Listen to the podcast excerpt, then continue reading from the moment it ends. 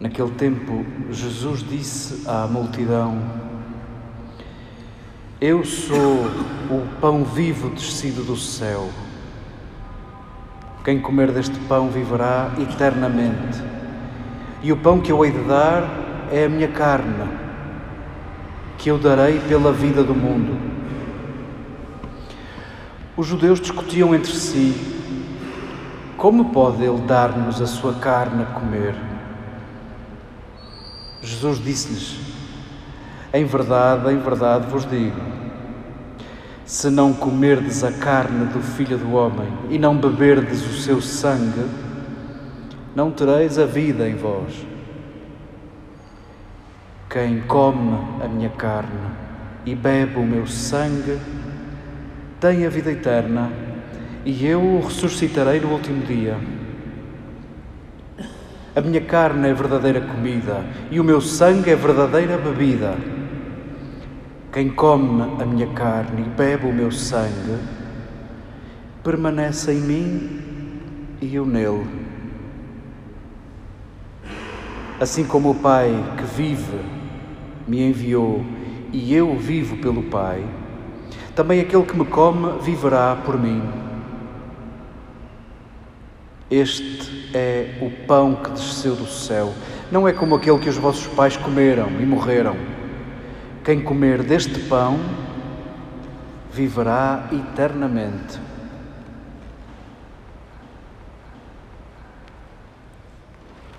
Queridas irmãs e irmãos, queridos amigos, celebramos um dia grande, celebramos uma festa da qual nem sabemos tudo, e que bom que assim é.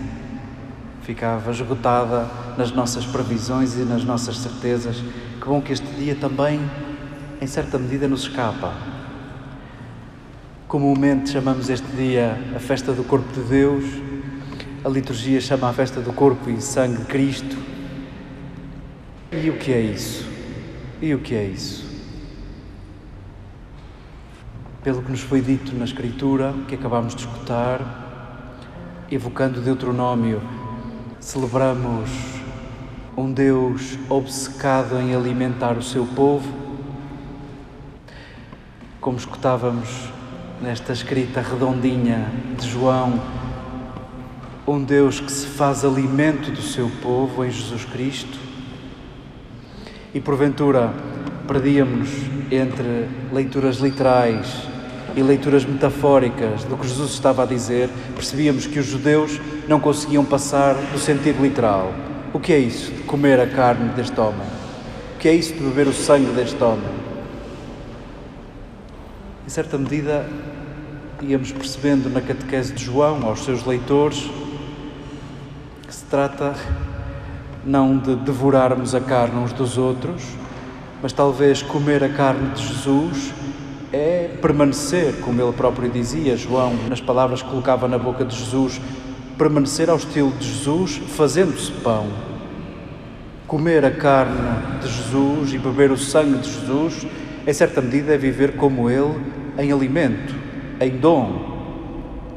E percebíamos pela pena de Paulo que é ridículo dividirmos-nos, nós que somos chamados ao mesmo a viver como pão, a viver como vida partilhada para ser abundante e muito menos fazer do pão da Eucaristia o motivo da nossa divisão. Este é um dia feliz. E ao dizer dia feliz, não significa que o dia esteja arrumado, pelo contrário. Tudo o que para nós cristãos nos enche de felicidade é tudo aquilo que estimula o nosso caminho, que estimula a nossa Páscoa, a nossa conversão. Outra maneira, não é bem de cristianismo que estamos a falar. Este é um dia grande, é um dia feliz, porque é um dia muito desafiante. Muito desafiante. Nós habituamos a chamar a Deus Pai. É uma imagem, talvez, para muitos de nós, resolve, para muitos de nós, serve. Bem sabemos que há pessoas que não conseguem ouvir a palavra Pai. E aí percebemos os limites das imagens. A verdade é que Jesus não só chamou Deus Pai, como chamou Papá. Papá. Não sei se há aqui alguém que se atreve a dizer que costuma chamar a Deus Papá. Talvez tenhamos alguma vergonha. Abstemos-nos de categorias que se calhar ficam melhor na boca de crianças. Lembremos que Jesus nos pediu para sermos crianças. Em primeiro lugar, na nossa relação com Deus. Dependentes, em aberto. Não temos certezas, nem o dominamos.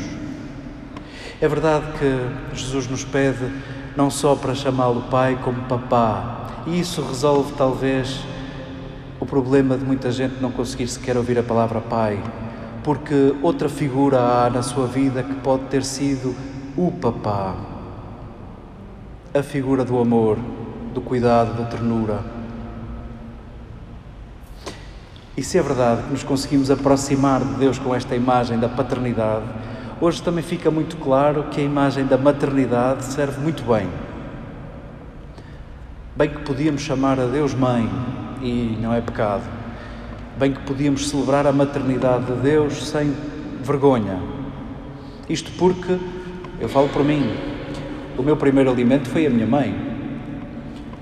Em sentidos literais, na minha vida intrauterina e na vida que a minha mãe me deu com o seu corpo, literalmente o meu primeiro alimento foi a minha mãe e ela mudou de hábitos para se converter um alimento melhor para mim. Ela condicionou as suas escolhas, a sua alimentação para ser o meu alimento e, em certa medida, eu transformei-me naquilo que ela é. Eu transformei-me num humano a partir do seu corpo. E se esta não é uma boa imagem para falarmos de Deus, também não sei se há outras melhores. Esse Deus que nos alimenta e que espera e deixa em aberto que tu te transformes naquele que te alimenta. Que tu te transformes naquele que te alimenta brindemos a esta grandeza, brindemos a esta razão da nossa alegria. Celebramos, como escutávamos também invocado no livro de Deuteronômio, um Deus obcecado em estar conosco, um Deus de alianças, um Deus cuidador. E nesta mesa celebramos o Deus que se faz nosso alimento, o Deus que habita a nossa fome, a nossa carência e celebramos o Deus que nos permite que nos transformemos naquele que comemos, que permite que nos transformemos em criadores como Ele, em cuidadores como Ele. E para alimentarmos, para sermos pão, basta-nos a nossa condição, basta-nos a nossa pequenez, o nosso corpo, a nossa fragilidade. Todos se recordam bastaram cinco pães para alimentar cinco mil pessoas, ou mais que isso. Em certa medida, para nos recordar isto, não esperes as condições ideais, basta o que tu és, basta o que és para seres alimento, para viveres como Jesus nos pede, em alimento, em dom. Celebremos o corpo de Deus, celebremos o nosso corpo, a nossa pequenez, a nossa fragilidade, celebremos o corpo dos próximos, o corpo do próximo. E recordemos que o nosso corpo e o corpo do próximo são moradas de Deus, moradas de Deus. Eu sou sensível a uma questão que me incomoda, mas partilho convosco na esperança de não perturbar-vos, mas de estimular o nosso caminho. Houve uma mudança do primeiro para o segundo milénio na teologia, no discurso sobre Deus, entre nós, na teologia cristã. Houve uma mudança e eu lamento essa mudança. Nós que estamos no terceiro milénio, ainda que nos inícios, nos primeiros 23 anos, eh, que bom seria que, que também nós ficássemos para a história, já que no segundo milénio mudaram coisas e ficaram para a história, talvez no terceiro possamos mudar e ficar para a história. No primeiro milénio, os nossos irmãos cristãos chamavam a Igreja, a homens e mulheres como nós, a presença real de Jesus, a presença real de Jesus. E ao pão da Eucaristia chamavam o corpo místico de Jesus. A partir do século XI, com lutas internas entre nós, com divisões entre nós, aquilo que ficou conhecido como as querelas eucarísticas, disputas teológicas à volta de conceitos, e mais tarde, a partir da Reforma Luterana e por aí afora, Barroco fora, século XIX fora, foi-se consagrando a inversão.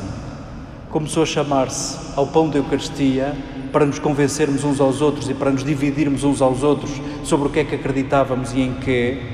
Passamos a chamar ao pão da Eucaristia a presença real e começamos a chamar a Igreja o corpo místico. O corpo místico. Confesso-vos que o primeiro milénio é muito sugestivo no discurso teológico e permiti que, pelo menos no dia de hoje, possamos lembrar que somos presença real de Jesus, nós, nos nossos corpos frágeis e pequenos, e que este alimento que nos alimenta, o pão que nos alimenta, é verdadeiramente uma presença mística de Jesus, que nos recorda a sua vida inteira e o gesto final da sua vida que deu sentido à sua vida e à sua morte. Nós, no dia de hoje, há muitos séculos que organizamos uma procissão na cidade. E essa procissão, quando foi inventada, mais ou menos no século XII, século XIII, à volta daquilo que hoje é a Bélgica, quando foi inventada, pretendia apresentar à sociedade um modelo perfeito, um modelo organizado de uma sociedade perfeita. E funcionou, e foi funcionando. Graças a Deus que já não somos uma sociedade perfeita, nem queremos ser. O Concílio Vaticano II, no século XX, veio propor três categorias para falarmos de Igreja. A Igreja é povo de Deus, é corpo de Cristo e é templo do Espírito. E se levarmos isto a sério, nem conseguimos dormir. Nós, Igreja, somos povo de Deus, corpo de Cristo e templo do Espírito. E queremos que fique claro entre nós que abandonamos outros modelos, como esse de uma sociedade perfeita. Nós somos um povo de imperfeitos. E imperfeito não significa já chamarmos pecadores uns aos outros ou defeituosos uns aos outros. Imperfeito significa que não está feito, não está acabado, que está em processo, que é um ser pascal. E é isso que somos e queremos celebrar no dia de hoje. Talvez nos possa inquietar, a mim inquieta-me e partilho convosco, os que estão ausentes dessa procissão, os que estão ausentes dessa demonstração de ordem que apresentamos à sociedade. Incomoda-me os que não têm lugar nessa procissão, incomoda-me os que não têm lugar à nossa mesa, incomoda-me aqueles a quem nós dizemos que não podem aproximar-se deste pão, incomoda-me aqueles que não suportam o registro triunfalista desta manifestação. Possa também tudo isto incomodar-nos para nos perguntarmos, afinal, o que é que nós vimos fazer à Eucaristia? O que é que a Eucaristia faz connosco? Em que medida é que ela nos transforma em pão? Em que medida é que ela nos converte em mulheres e homens mais amorosos, mais dispensadores de misericórdia, mais atentos, com mais vontade de compreender o que é complexo e o que é diferente, sem vontade de reduzir o outro aos meus preconceitos e às minhas certezas? Em que medida é que a Eucaristia nos transforma?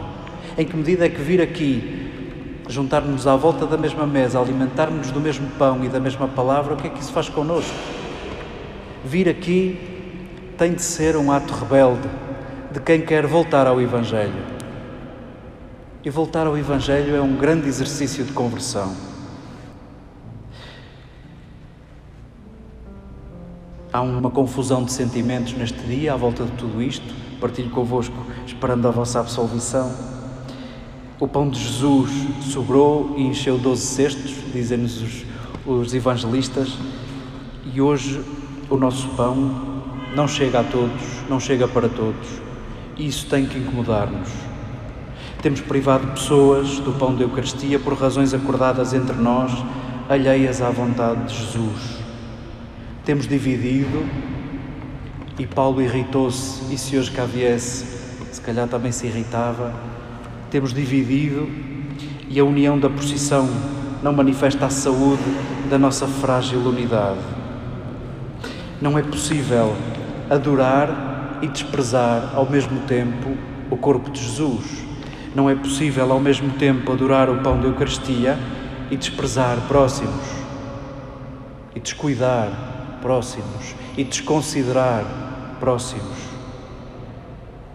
Se bem se lembram, Jesus nunca pediu a ninguém para se ajoelhar diante dele. E ele próprio ajoelhou-se. Ajoelhou-se para lavar os pés aos discípulos, baixou-se para pegar em crianças e colocá-las ao colo, baixou-se para tocar em paralíticos, para pegar na mão de mendigos, de gente considerada impura, baixou-se para os levantar. Qual o sentido e que sentido fará o contraste entre a reverência profunda que fazemos ao pão da Eucaristia e a arrogância das certezas com que desprezamos quem precisa de ser erguido? Possa isto arder-nos por dentro. Esta festa convoca os nossos sentidos, convoca a nossa inteligência, convoca a nossa consciência para descobrir a presença de Jesus em muitos corpos, imperfeitos, famintos, desfigurados, ofendidos, violentados, desprezados. Como se pode celebrar o corpo de Deus que é invisível, não querendo saber dos corpos dos próximos que são imagem visível de Deus? Celebramos o mistério da encarnação também neste dia. Essa é a razão da nossa alegria e lembremos que o mistério da encarnação não é um episódio isolado na história. A encarnação recorda-nos o Deus que se manifesta na carne. O Deus que se manifesta na carne. Na carne frágil. Na carne frágil de Jesus, semelhante à nossa carne frágil. Celebramos a capacidade de sermos pão com o pouco que somos Recordemos a pergunta: em que medida é que a Eucaristia nos transforma? Em que medida é que esta palavra e este pão nos descentram das nossas medidas, das nossas certezas, dos nossos confortos que temos como referência? Possa a Eucaristia que celebramos hoje possibilitar sermos mais misericordiosos, mais atentos, mais amorosos. Esta não é a festa da Igreja perfeita Queremos convertê-la na festa do cuidado. Queremos brindar ao Deus obcecado em alimentar-nos, ao Deus que se faz alimento para viver conosco e ao Deus que conta com a tua fragilidade para seres alimento, no fundo, para fazeres o que Ele não pode fazer. Possa esta ser a festa de nos transformarmos naquele que nos alimenta.